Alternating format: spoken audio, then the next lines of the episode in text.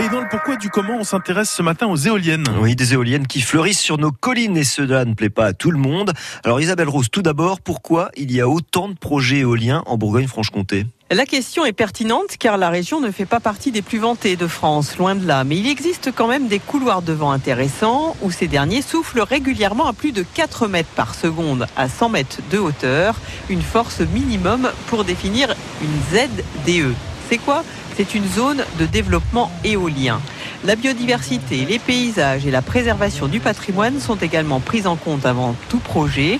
Selon l'Observatoire régional et territorial énergie, climat, air, la production d'énergie renouvelable a augmenté de 21% entre 2009 et 2017 dans la région, avec une forte poussée de l'éolien depuis 5 ans.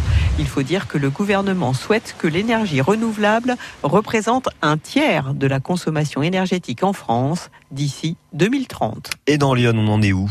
Eh bien, à quelques exceptions près, on retrouve la plupart des parcs éoliens dans la moitié sud du département, principalement dans l'Auxerrois, le long de l'autoroute A6 jusque vers Joux-la-Ville, et puis le long de la vallée de l'Armançon ou à proximité de la ligne TGV Sud-Est.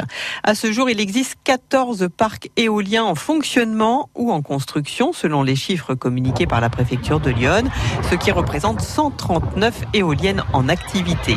11 autres parcs sont autorisés, mais pas encore sortis de terre avec 72 éoliennes à la clé et autant sont en cours d'instruction.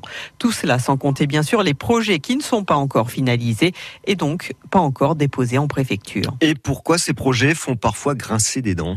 Eh bien, les raisons sont multiples. Là aussi, certains dénoncent un impact des éoliennes sur les paysages, sur la qualité de vie. Ils s'inquiètent des effets sur la santé des hommes, mais également des animaux. D'autres estiment que l'éolien n'est pas rentable et ne crée aucun emploi en France.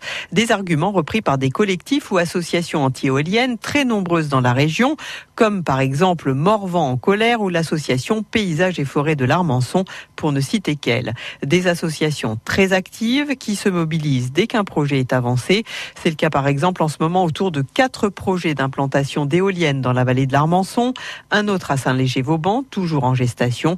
Les anti-éoliens dénoncent des projets motivés uniquement par des raisons financières qui ne tiennent pas toujours compte de l'impact sur l'environnement ou encore sur l'économie, comme le tourisme.